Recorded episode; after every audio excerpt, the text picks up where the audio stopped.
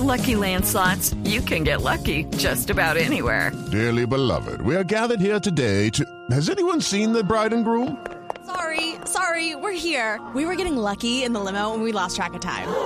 No, Lucky Land Casino, with cash prizes that add up quicker than a guest registry. In that case, I pronounce you lucky. Play for free at LuckyLandSlots.com. Daily bonuses are waiting. No purchase necessary. Void where prohibited by law. 18 plus. Terms and conditions apply. See website for details. El director de FEDesarrollo es el doctor Luis Fernando Mejía, que nos atiende a esta hora. Hola, doctor Mejía, bienvenido. Hola Ricardo, muy buenos días. Especial saludo para toda la mesa y para todos los oyentes. ¿Cuál es el, el, resumen de la propuesta que ustedes han hecho en las últimas horas para unificar reformas de cara a lo que será la Colombia después de esta pandemia? Pues Ricardo, mire, esta es una propuesta integral, no es una no, no es una propuesta de reforma tributaria o fiscal, es una propuesta de reformas en cuatro dimensiones grandes, la política social, la política pensional, el mercado laboral y por supuesto los temas tributarios. Y básicamente parte de un diagnóstico muy claro y es que infortunadamente a pesar de todos los avances que ha tenido la economía colombiana, todavía tenemos enormes deficiencias en nuestro contrato social. Y le menciono algunas cifras. Todavía tenemos una informalidad laboral del 60% del total de los ocupados, incluso, por supuesto, se ha venido empeorando en el contexto de la pandemia. Tenemos un sistema de protección a la vejez que apenas cubre al 25% de los adultos mayores, es decir, 75% de los adultos de nuestro país, los adultos mayores, están por fuera de ese contrato social de protección a la vejez. Tenemos también todavía muchos retos en materia de protección social. Nosotros estimamos que cerca de la mitad de los hogares pobres no están recibiendo ningún tipo de ayuda por el Estado. Entonces, y por supuesto, el tema tributario también hace parte de este análisis en donde consideramos que el estatuto tributario, a pesar de los avances, sigue generando una gran cantidad de problemas. Es un estatuto con una gran cantidad de exenciones, con un recaudo bajo, poco progresivo y que hace muy difícil la provisión de bienes públicos de calidad. Y por eso hemos planteado, Ricardo, una visión estructural de estas reformas en cuatro dimensiones. En la política social muchas cosas tenemos, pero tal vez la más importante es la creación de una renta mínima de inclusión focalizada en los hogares pobres. Esta renta mínima entregaría 35 mil pesos mensuales a todos los adultos menores de 65 años en los hogares pobres de manera no condicionada, una entrega mensual, y también se le entregarían 35 mil pesos por cada menor de 18 años, hasta tres menores por hogar, siempre y cuando estos menores asistan al colegio. Doctor Mejía, esa sería una suerte de renta básica, como la que han propuesto otros sectores. Sí, pero es focalizada en los hogares pobres, no es universal, es una renta básica, pero tiene el componente condicionado que es muy importante, es una especie también de universalización de familias en acción, porque se le entrega a los menores de 18 años solamente eh, garantizando primero que estos niños asistan al colegio y tengan chequeos de salud. Y se hace de manera universal, y eso es muy importante porque hoy en día, afortunadamente, la cobertura, como les decía, de los programas todavía deja por fuera a la mitad de los hogares en condición de pobreza. doctor Mejía, eh, antes de que continúe, ¿de dónde sale esa cifra de 35 mil pesos? Porque uno pensaría, una persona adulta pobre, pues sí, los 35 mil pesos le sirven, pero no, no, no satisfacen ni, ni lo mínimo de sus necesidades, pensaría uno. ¿De dónde sacan ustedes la cifra? Técnicamente 35 mil pesos es un cuarto de la línea de pobreza extrema, pero déjeme entonces le doy las cifras por hogar. ¿Cuál es el estado, el estado actual de esta política social? Nosotros estimamos con base en las cifras de la gran encuesta integrada de hogares que los hogares pobres hoy en día en promedio reciben cerca de 43 mil pesos, los hogares pobres del país. Con esta propuesta que universalizaría esta renta mínima de inclusión para los hogares pobres, los hogares recibirían cerca de 138 mil pesos mensuales, es decir, prácticamente tres veces lo que están recibiendo actualmente. Entonces es una mejora sustancial que va a tener impactos muy importantes en materia de reducción de la pobreza y también en términos de reducción de la desigualdad. Paso entonces de manera complementaria. Sí, pero para dar esta... Perdóname, Paola, y paso a la, a la parte de pensiones, eh, creo que es muy importante también. Un tema, como les comentaba, es la protección a la vejez, una exclusión del 75% de los adultos mayores. Nosotros proponemos una revolución en el sistema pensional muy importante, sustituir el sistema actual que es complicadísimo, que genera enormes distorsiones, que le entrega especialmente subsidios a las personas más ricas, por un sistema de pilares que tendría un primer pilar universal, gratuito, que le entregaría a todos los adultos mayores de 65 años en el país 412 mil pesos mensuales. Esto es más o menos medio salario mínimo que se entregaría de nuevo a todos los adultos mayores generando cobertura universal en ese primer pilar gratuito y además eliminando la pobreza en, los adultos mayores que infortunadamente tienen enormes eh, problemas de desprotección. Ahora bien, este, este programa, digamos, social y de protección a la vejez es ambicioso y eso por supuesto va a requerir ajustes en materia tributaria. Y ahí también tenemos una serie de propuestas muy importantes que eh, en esencia el mensaje es todos ponen. Hay que generar aumentos de impuestos para las empresas, para las personas, impuestos indirectos, todo para poder financiar de manera razonable un programa que creemos es fundamental desde el punto de vista de inclusión social y productiva. Pero antes ya de meternos de esos aspectos en el tema tributario, quisiera preguntarle por lo que venimos hablando y es sobre las propuestas, digamos, de política social, lo del programa Colombia Mayor, ¿no? Para que los adultos mayores eh, tengan, digamos, un monto equivalente a los 412 mil pesos mensuales y esta creación de una renta mínima. Y sobre eso le quiero preguntar en particular, doctor Mejía.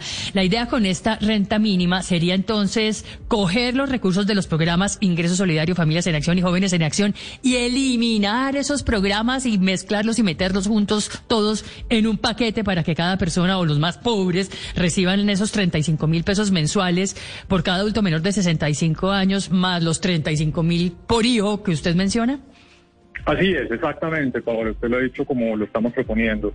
Hay tres programas grandes que estamos proponiendo se puedan eh, aunar en esta bolsa que entregaría la renta mínima de inclusión. Ingreso Solidario, que es un programa que arranca con la crisis del COVID-19 y que por naturaleza debería ser transitorio. Nosotros proponemos que los recursos de ese programa se destinen a la creación de esta renta mínima de inclusión. Familias en Acción, por supuesto, porque el espíritu de esta renta mínima de inclusión está muy ligada ese programa con la condicionalidad de las entregas para los menores de 18 años, garantizando que haya asistencia escolar y tequeos en salud. Y Jóvenes en Acción, que si bien es un programa muy interesante, infortunadamente es un programa que apenas le llega hoy en día al 1% de los hogares pobres y que es difícil escalar porque es un programa costoso. Tiene resultados interesantes, pero creemos que desde el punto de vista de la política es mejor unificar estos tres programas y entregar esta renta mínima de inclusión universal y que por supuesto también tendría eficiencias desde punto de vista administrativo. Doctor Mejía, pero la gran polémica sobre la reforma que debe presentar el gobierno nacional ha recaído sobre el tema del IVA y de que más productos de la canasta familiar tengan este impuesto, estén grabados con IVA. Y mire, eh, estoy revisando lo que ha dicho Fedesarrollo y aparentemente también tienen una propuesta en ese, en ese sentido. Ustedes desde Fedesarrollo quisieran o proponen que, por ejemplo, el arroz, que no tiene o tiene, tiene una tarifa del 0% en este momento, el pan, la papa, yuca, el plátano, la cebolla, tomate, zanahoria, el frijol, arveja, en fin, una cantidad de productos de la canasta familiar que hoy están con el 0%, tengan alguna tarifa? Sí, exactamente. Sé que no es popular, que es difícil desde el punto de vista político, pero técnicamente es lo que es realmente necesario y además se puede hacer de una manera en la cual no se afecte a los deciles más bajos de ingreso. Entonces, lo que estamos proponiendo en materia de impuestos indirectos es un aumento gradual de la tarifa del IVA para todos los bienes que actualmente son exentos o excluidos, es decir, en la práctica con tarifa cero y eh, los que tienen actualmente tarifa inferior del 5%. Esto se unificaría. With lucky landslots, you can get lucky just about anywhere. Dearly beloved, we are gathered here today to. Has anyone seen the bride and groom? Sorry, sorry, we're here. We were getting lucky in the limo and we lost track of time. No, Lucky Land Casino, with cash prizes that add up quicker than a guest registry. In that case, I pronounce you lucky.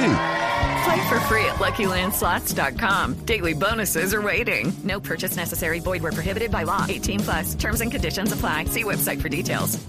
Gradualmente, en una tarifa que llegaría al 2% a partir del 2022, al 5% en el 2023 y finalmente al 8% en el 2024 en adelante. Sin embargo, también de manera complementaria, nosotros creemos que es importante aumentar la compensación del IVA. actualmente el gobierno está haciendo una compensación para el 20% más pobre en Colombia.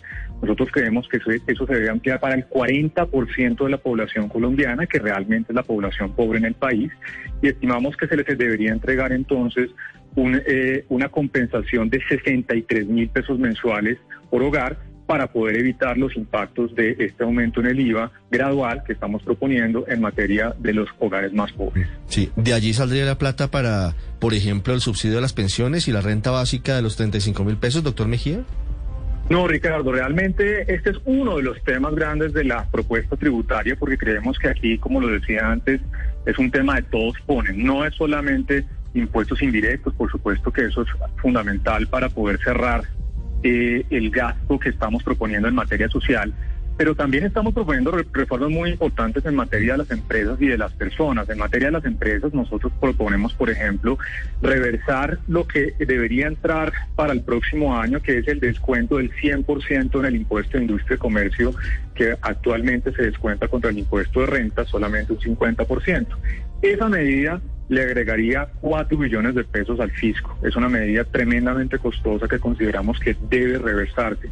También planteamos que se debe mantener la tarifa de renta en el 31%. Actualmente debería con las reglas que, tenemos hoy en día, debería caer al 30% la tarifa de renta a las empresas. Nosotros creemos que no es el momento mantenerla al 31%, al menos durante cuatro años. Y de manera muy importante también ratificamos la eliminación de todas las exenciones sectoriales que existen actualmente para las empresas.